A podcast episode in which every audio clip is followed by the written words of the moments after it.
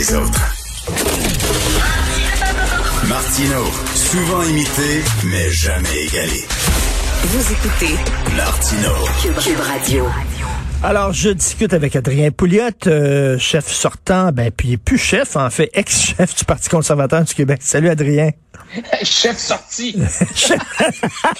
chef sorti. Écoute, écoute, comment tu te sens euh, maintenant? Bon, c'est Rick Duhem qui a pris la barre du parti. Est-ce que tu sens que tu as donné ton bébé en adoption? Oui, en fait, un petit peu ça, mais, mais je sens que les parents adoptifs sont euh, vont bien s'occuper de l'enfant. Euh, je suis bien content de la façon que les choses se sont déroulées.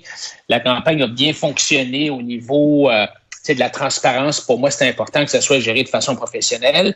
Deuxièmement, c'est important qu'on ait une vraie course. Bon, c'est sûr que le résultat a été écrasant en faveur d'Éric, mais ça étant dit, il y a eu des débats, il y a eu beaucoup de sollicitations de la part des deux campagnes. Ils ont travaillé fort, puis ont fait augmenter le nombre de membres. Euh, mais, mais est-ce que, est que, tu, est-ce que tu vas reconnaître ton parti dans quelques années? C'est-à-dire que, bon, je parlais à Éric, je l'ai interviewé, puis lui, euh, mm-hmm. il dit, euh, ça va être un parti de droite nationaliste. Lui, il est vraiment nationaliste. Hein, il a travaillé au PQ, au Bloc. Toi, quand mhm. tu étais chef, t'étais pas, pas monsieur nationaliste ben ben, Adrien, toi? Ben, écoute, moi, je, moi, je, suis, je suis un fédéraliste, mais j'aime le Québec, là, tu sais, puis j'aime la langue française. Écoute, euh, tu sais, les Pouillottes ont été au Canada, euh, ont été au Québec depuis 1650, tu sais. Alors donc, euh, je suis un Québécois plus là. Moi, j'aime, j'aime le concept de dire on a une belle langue, on a une belle culture, il faut, euh, la, faire grandir. Euh, euh, la question, c'est de savoir comment.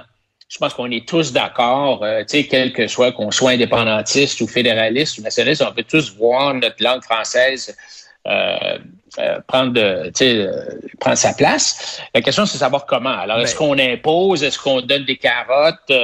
alors, Eric, lui, veut donner...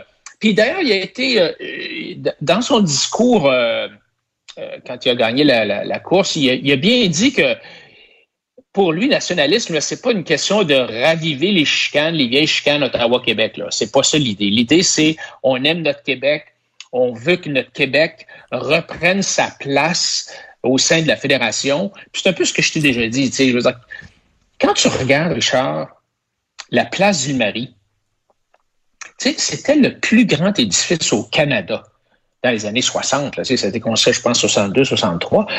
Et, et à ce moment-là, le Québec était là. Montréal, c'était la, la capitale euh, financière, euh, culturelle.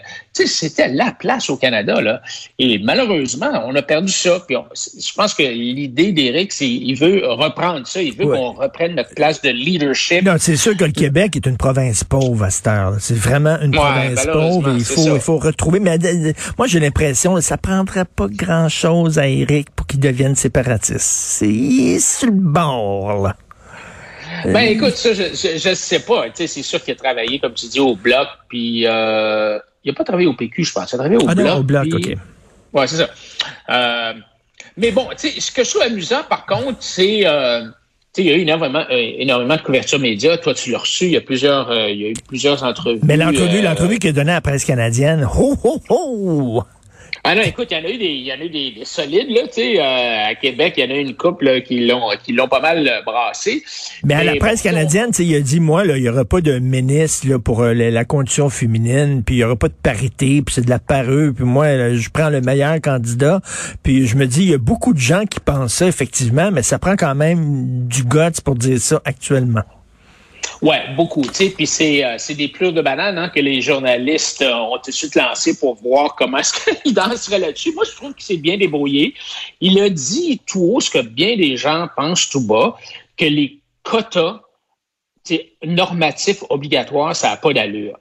Mais ça étant dit, je pense qu'il il est d'accord pour dire qu'on on va embaucher les meilleures personnes possibles. Puis ça, ça vient sais, toute cette question-là de discrimination positive ou être contre la discrimination positive, ça vient du seul chef d'un parti conservateur au Canada qui est ouvertement homosexuel.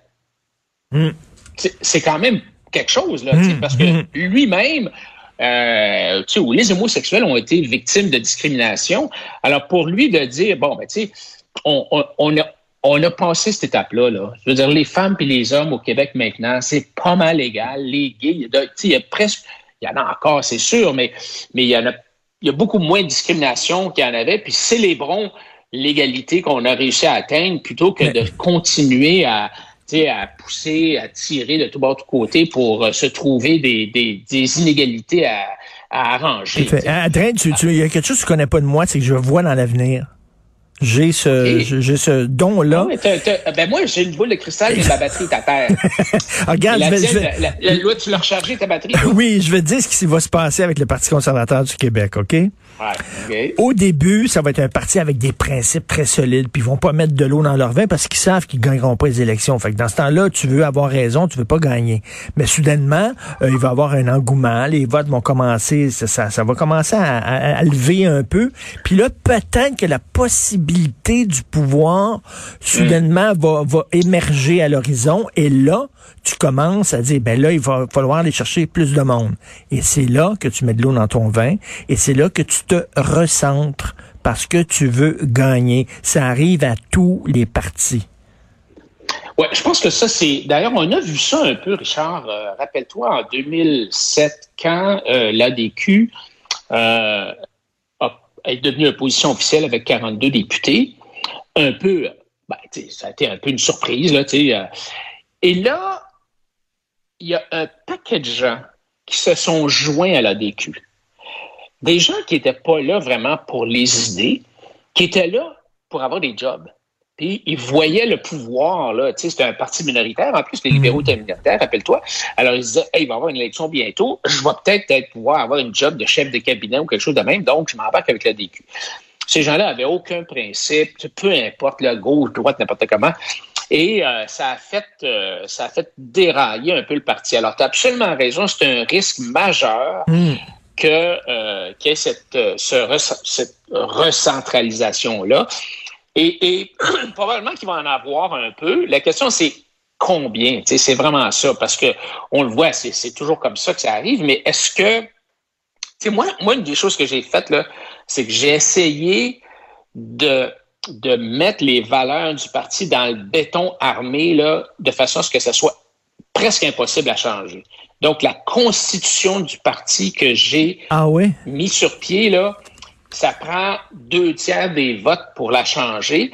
Alors, la Constitution, elle est bien claire, les valeurs sont bien claires, mais évidemment, c'est toujours une question d'interprétation. Tu sais, c'est comme hmm. la Charte des droits et libertés. euh, alors, écoute, je pense que Eric, par contre, c'est c'est quelqu'un qui croit à ces valeurs-là depuis longtemps. Là. il a quand même été cofondateur du réseau Liberté Québec. Attends une minute, il, était jeune, il était jeune, il était adolescent et il y avait un poster sur son mur, c'est celui de Margaret Thatcher.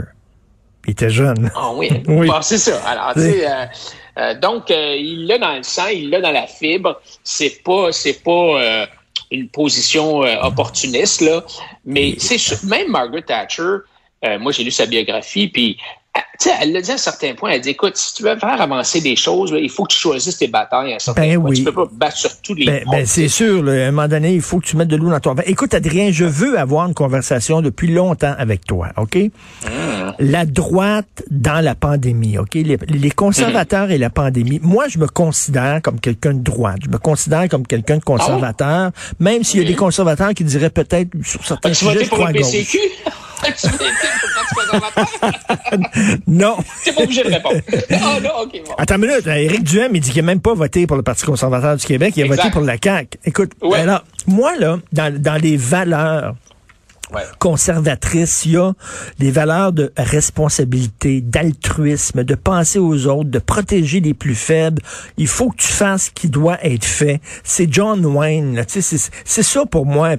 Puis là, tu sais ce que j'entends de la part de la droite pendant la pandémie, moi, moi, puis moi, puis ma liberté à moi, puis tu sais, c'est pas ça être de droite, c'est pas ça être conservateur. John Wayne n'aurait pas fait moi, moi, moi, il l'aurait mis son crise de masque. Tu comprends? Puis aurait aidé les autres, puis il aurait dit, mais je, je pense à la communauté, je pense à ma gang, puis je, comprends pas la droite face à la pandémie.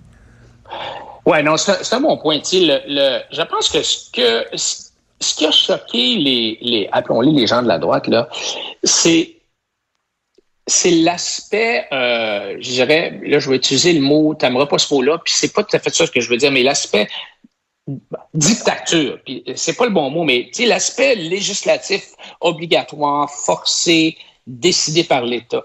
Je pense que les conservateurs auraient euh, ils ont à cœur le bien-être de la société, de leur société. Euh, regarde euh, les, organismes communautaires aux États-Unis, que ce soit des organismes religieux, que ce soit des organismes communautaires. Les, gens, sais, tu vas au Texas, tu vas aux États-Unis, les gens s'entraident, ils sont très, très focusés sur leur communauté, euh, le, le bon voisinage. Mm. Euh, bon, c'est des gens qui, qui, qui croient à l'entraide entre eux.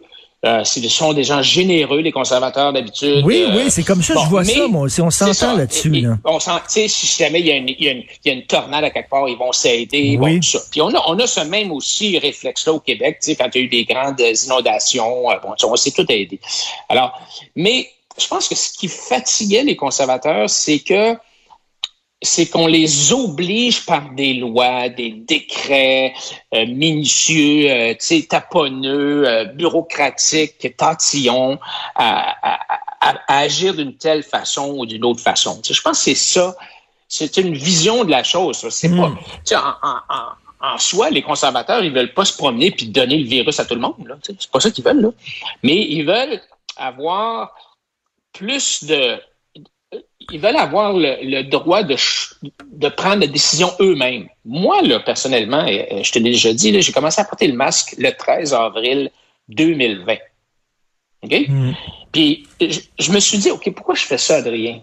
Parce que, parce que, pourquoi? Ben parce que peut-être que si je porte le masque, ça peut, ça peut prévenir que je le donne à quelqu'un.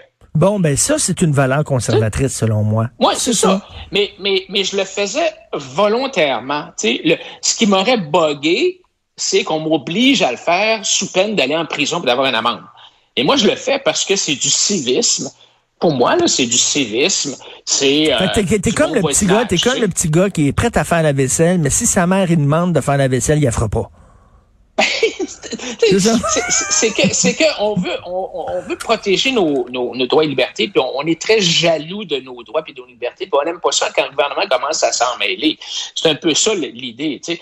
Alors donc euh, euh, mais je suis pas il y a des conservateurs qui pensent plus qui vont plus loin que ça puis qui disent le masque est un instrument de de soumission. Mmh, bon, mmh. moi, je pense que c'est un peu exagéré, là.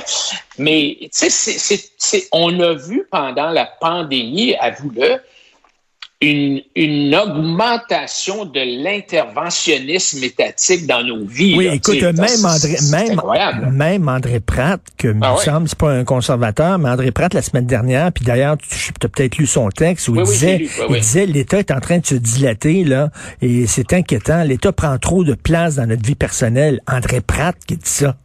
Ouais.